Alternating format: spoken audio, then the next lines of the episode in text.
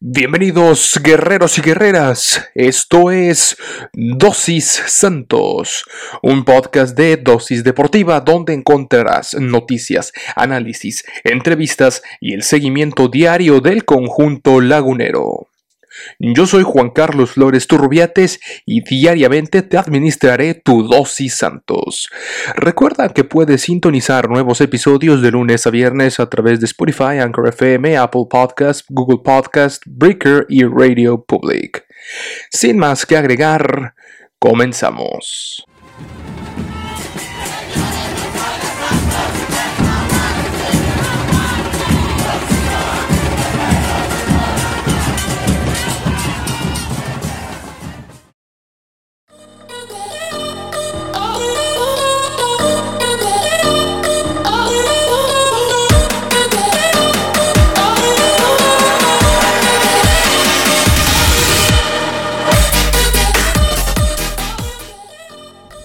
Hola, mis estimados guerreros y guerreras. Muy buenos días, tardes, noches tengan ustedes. Episodio correspondiente al jueves, viernes, sábado. Estos días, por supuesto. Y bueno, el día de ayer, bueno, de antier, entre ayer, antier, no, no, tuve chance de subir episodio nuevo debido a viajes laborales que he tenido. Pero pues ya estamos de nada cuenta con ustedes. Aparte, quería esperarme un poquito.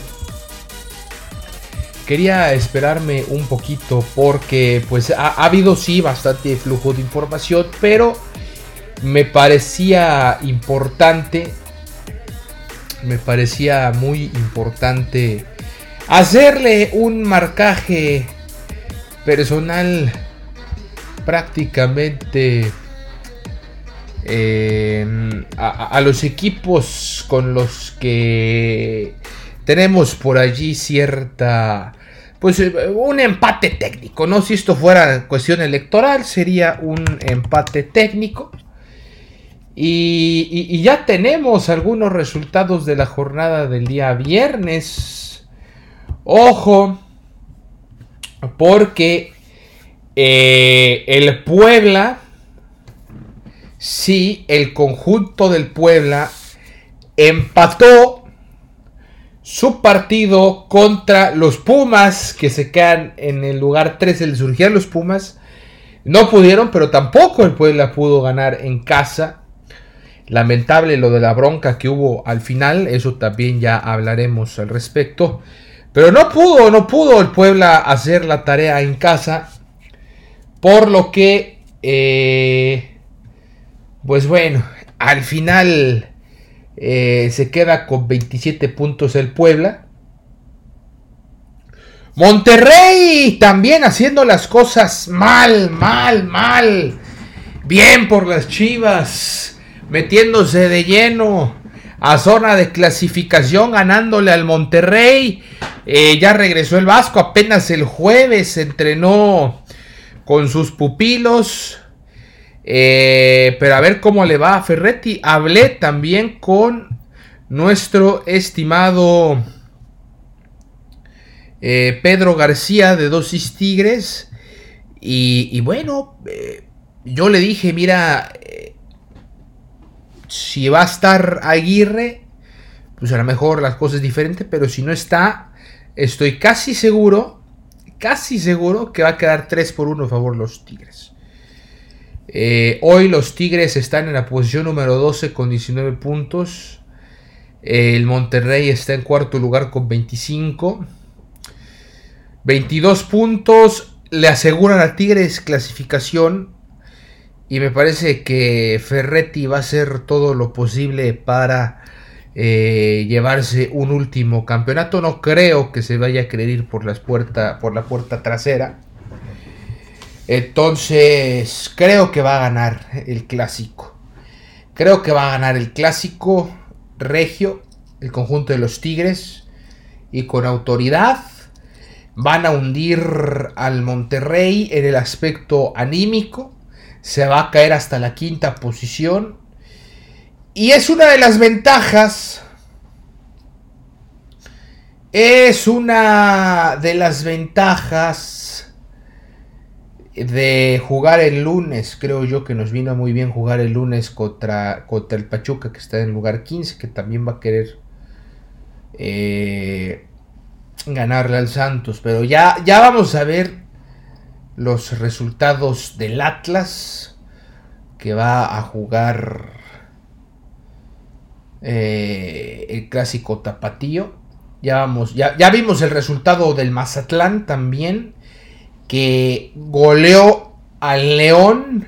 El León que también estaba ahí buscando 26 eh, puntos que lo catapultaran hasta el cuarto sitio. No fue así. La irregularidad volvió a sucumbir en el conjunto de Nacho Abriz. Se quedan en sexto lugar con 23 puntos. Perdieron gallo. Por ahí la racha que tenían se les fue. Vamos a hablar también de este partido, por supuesto. Y eh, noticias, noticias de el Santos Laguna. Por lo pronto vamos a iniciar, si les parece. Digo, todavía no los termino de saludar. Saludamos a toda la gente que se conecta eh, todos los días, o al menos cada vez que tenemos eh, episodio. Episodio. Les agradecemos mucho el favor de su atención. La gente de los Estados Unidos, los guerreros sin fronteras, en Canadá, en la Unión Europea, en España, en Indonesia también, donde tenemos escuchas. Y a todo el largo y ancho del país, a Coahuila, por supuesto, eh, tierra de gente trabajadora. Coahuila, a Gómez, a Lerdo, Durango, por supuesto. Eh, tres ciudades, dos estados, a la gente de Saltillo, a la gente de Monterrey, mucha gente santista aquí en la ciudad de Monterrey donde estamos. Y vamos a empezar con esta noticia, una alianza, una alianza que le viene muy bien a Santos. Vamos a hablar de eso a continuación, antes de entrar de lleno con los partidos de la jornada del viernes.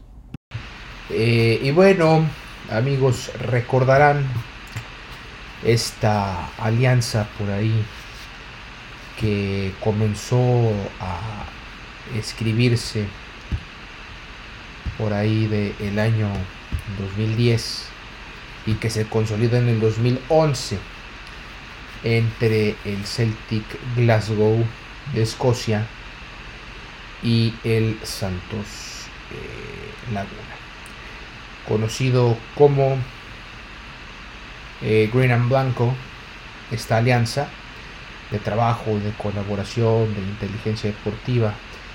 Por ahí Irarragorri, presidente, en su momento fue a varias juntas allá, gente de Glasgow vino y bueno, fue a Torreón y, así consolidaron una metodología de trabajo. Bueno, Santos replicó metodología de trabajo del equipo del equipo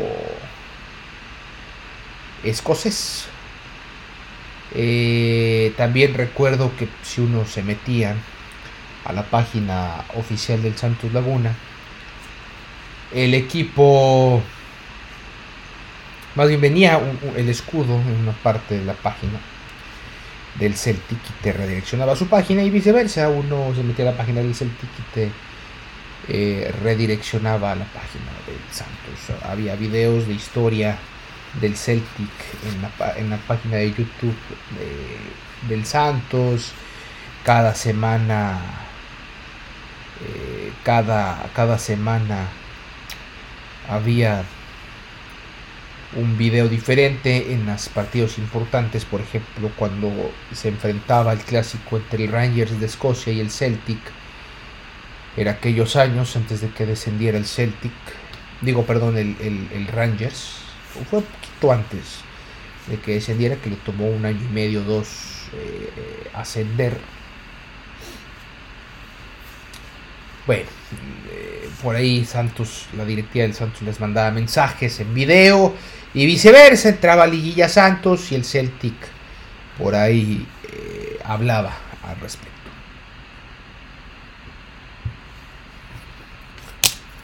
Eh, de lo poco que hubo eh, tangible o de lo poco que hubo que nosotros podemos como aficionados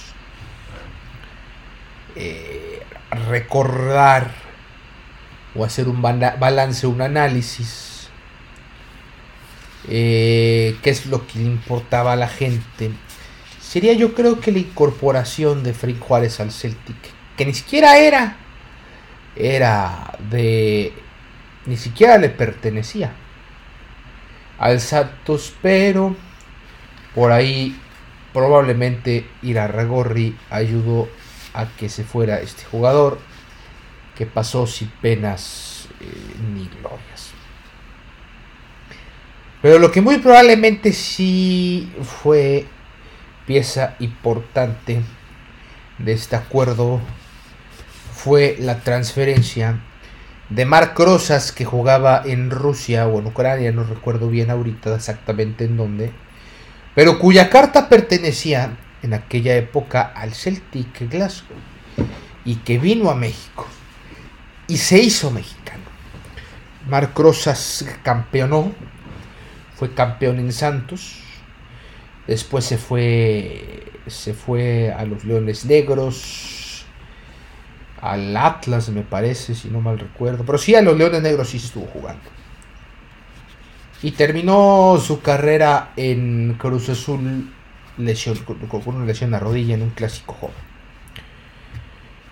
Eh, eso es básicamente la relación que hubo en aquella época entre el Santos Laguna y el Celtic de Glasgow. Que a mí me hubiera gustado, no sé ustedes, porque eh, fue en esa época, en 2011, que el estadio, el nuevo estadio Corona se abrió sus puertas. Me hubiera encantado ver un, un duelazo entre el Celtic Glasgow contra el Santos Laguna. Creo que hubiera sido muy factible. Pero bueno, no se pudo las cosas por una u otra razón. Que solo a Ragorri sabrá. Pero tuvimos un buen enfrentamiento entre el Santos Laguna contra el Santos de Brasil. Eh, con un espectáculo donde estuvo Ricky Martin. En su mejor momento, el señor Martin eh, con las porristas de los Santos de Nueva Orleans. Eh, muy temático, muy temático. El primer gol que se hizo en ese estadio fue de Vicente Matías Buoso, a quien le mandamos un saludo desde acá. Y justamente el último gol del viejo estadio Corona fue de Vicente Matías Buoso. Entonces está la historia, vos está la historia del Santos está está eh, impresa en tinta. Eh, pero bueno, toda esta historia viene al caso porque en su momento esta alianza fue boom. Fue algo que nunca se había dado en el fútbol mexicano y no se dio. Ningún otro equipo la replicó. Y 10 años después, justo 10 años después de esa alianza, en el 2021, Santos Laguna anunció este viernes una alianza con el Real Betis Balompié. Sí, allí donde juega eh, Laines, allí donde juega Guardado el Real Betis Balompié de España, de la, Liga de España, con el Atlético Nacional de Colombia, así es, el Atlético Nacional, y con el Banfield de Argentina. Estos cuatro equipos quieren o buscan internacionalizar sus marcas a través del proyecto Amor Verde y Blanco. Los guerreros informaron por medio de un comunicado que decidieron formar parte de esta alianza porque tienen los mismos valores que los equipos de Sudamérica y del equipo europeo. ¿Qué es exactamente Amor Verde y Blanco? Bueno, se convertirá en una plataforma para impulsar la internacionalización de cada una de las instituciones, conscientes que tenemos un rol clave para fomentar el cariño por estos colores y de esta forma llevar los valores que nos caracterizan a nuevas comunidades. Los clubes que estarán en constante comunicación para conocer las estrategias que usan para mejorar en lo deportivo y en cada una de las áreas. Menciona el comunicado. Queremos trabajar conjuntamente en el crecimiento y desarrollo de todos los participantes de una forma gradual, abarcando no solo el tema deportivo, sino las diferentes áreas que los conforman, con la intención de conocer metodologías que sigan enriqueciendo sus actividades. Y la idea es contar con el apoyo de más equipos. La idea es que cada vez más equipos se unan a esta alianza Amor Verde y Blanco, por lo que dentro de unos meses o años podrían integrarse otros clubes como el Celtic Glasgow, con quienes ya se ha trabajado, y ya mencionamos toda la historia detrás, o también el Sporting de Lisboa, allí donde nació futbolísticamente hablando el bicho. En fin, eh, pues ahí está la información. La información eh, respecto a esta alianza. Entonces, eh, es, muy bonita. A mí me conmovió mucho. Sobre todo que con, el equipo de, del Celtic Glasgow. Con el equipo del Celtic. Eh, siento que la diferencia idiosincrática, la diferencia eh, cultural anglosajona, digo, es un equipo católico y lo que usted quiera, pero pues al final es un pueblo anglosajón. Que sigue bajo una monarquía parlamentaria. Eh, no permitió que se desarrollara bien este acuerdo comercial. Ahora lo hacen con equipos hispanos, eh, propiamente dicho, eh, sí. No se van con equipos portugueses, ni de Portugal ni de Brasil, pudiéndolo hacer. Eh, se van con lo hispánico que me parece bien. Con equipos como el Real Betis, es un equipo modesto, pero que aspira a cosas interesantes en la liga. Eh, y equipo y, a un equipo grande, por así decirlo, el Atlético Nacional, que hoy está como primero como primero, como primer lugar de la primera división de, allá de Colombia. Con 34 puntos, 18 partidos jugados. Le sigue Santa Fe y Millonarios y Deportivo Cali. Pero sí, el, el Nacional. una disculpa. El Nacional es un equipo grande un equipo grande que creo que le va a ayudar al, Santos. Y el, el, Banfield. El Banfield que ahorita... Eh, Banfield Football Club. Quien pues... De hecho... Está en el octavo lugar del grupo A con 13 puntos. Que ahorita la liga argentina está del nabo. Es una de las peores, creo yo. ¿eh? Eh, les ha ido muy, muy, muy, muy, muy, muy mal con este formato de la pandemia y demás. Les ha ido pésimamente mal. En fin, eh, pero pues es, un equipo de tradición, que es lo, es lo que importa. Es un equipo de, de, mucha, de mucha tradición. El, el Banfield, fundado en 1896. Imagínese usted, el Atlético Nacional fue fundado en 1947. Se ya más de 70 años. Y el Real Betis Balompié. El Real Betis Balompié.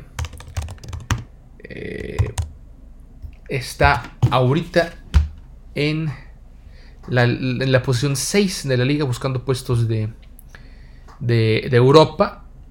Y fue fundado fue fundado en 1907, imagínese usted.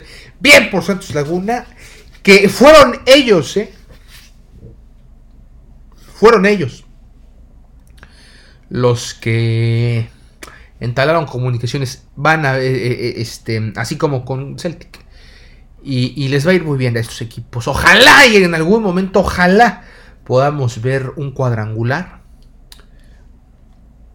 Y ojalá podamos eh, ver también por ahí un, a, lo mejor no, a mí me gustaría, no sé ustedes,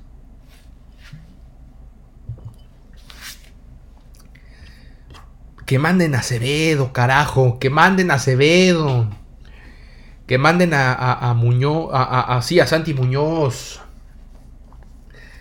que manden a Omar Campos, préstamo, un año, vámonos, que se fogueen, carajo, eh, y que de ahí salten a, lo más grande de, del viejo continente, que se fogueen un año más, que se consoliden, que sean campeones, que defiendan esa supremacía y que se vayan.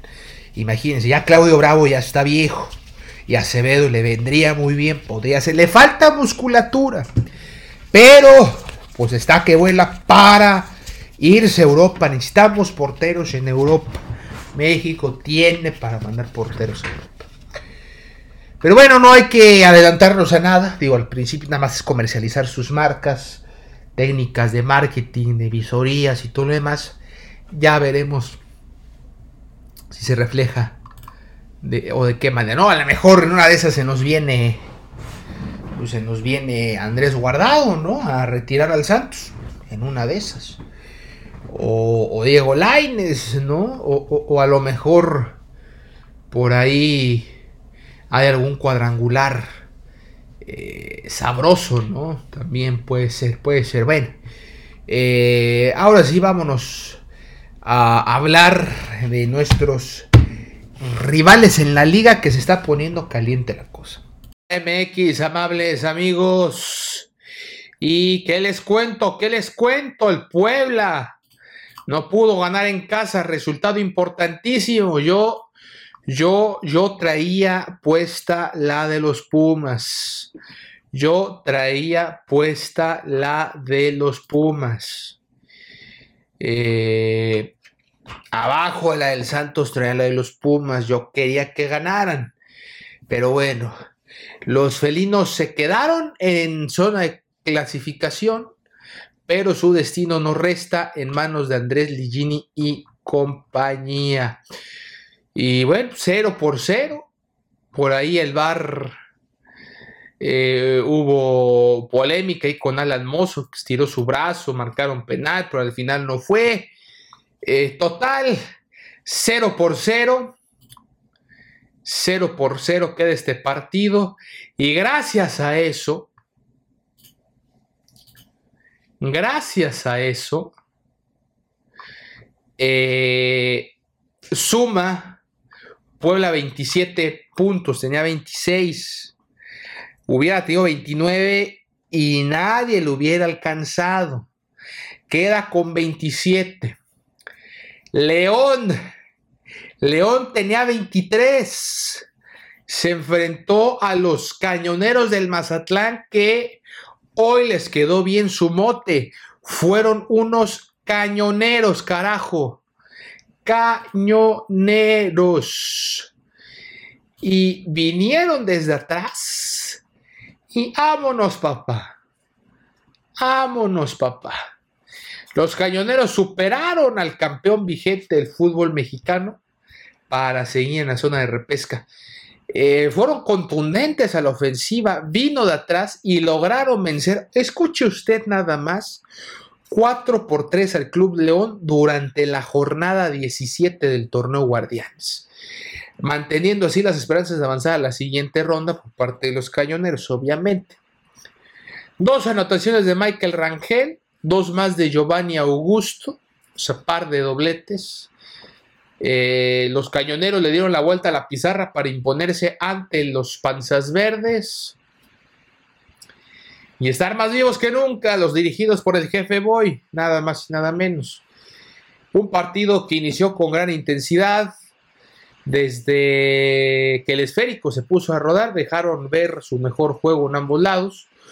El León logró irse arriba en el marcador de manera temprana en el encuentro, pues eh, para el minuto 10 Luis Montes puso el balón en el fondo de las redes para darle la ventaja a los visitantes. La anotación cayó tras una notable jugada a la ofensiva por parte de los Esmeraldas. Víctor Dávila consiguió escaparse por la lateral derecha para mandar el balón al centro del área, donde Montes remató de cabeza con gran definición, venciendo al arquero local Daniel Gutiérrez. Al 29, Leo consiguió ampliar su ventaja en la pizarra tras un error en la salida por parte del Mazatlán, el cual no dejó pasar el equipo del Bajío para que Víctor Dávila definiera con un potente disparo cruzado desde fuera del área para convertir el segundo de su equipo.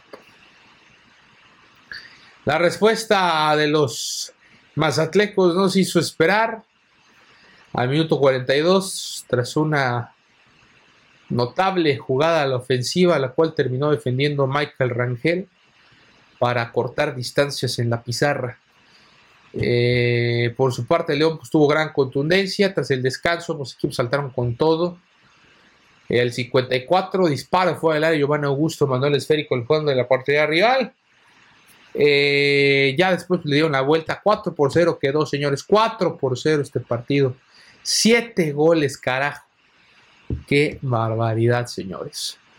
Y con esto, con esto, eh, con este resultado, pues hay que esperar mañana, ¿eh? Mañana hay que ver eh, lo que pase en el, en, el, en el clásico tapatío. Yo ahí me gustaría que ganara el Atlas. Le tengo cierto cariño al Atlas desde antes que fuera de Grupo Orlegui para que no me anden con sus cosas. quiero que gane Tigres, o necesitamos que gane Tigres. Mañana desde las 7, sabroso, el clásico tapatío Atlas Chivas a las 7. Luego a las 9, eh, Tigres Monterrey.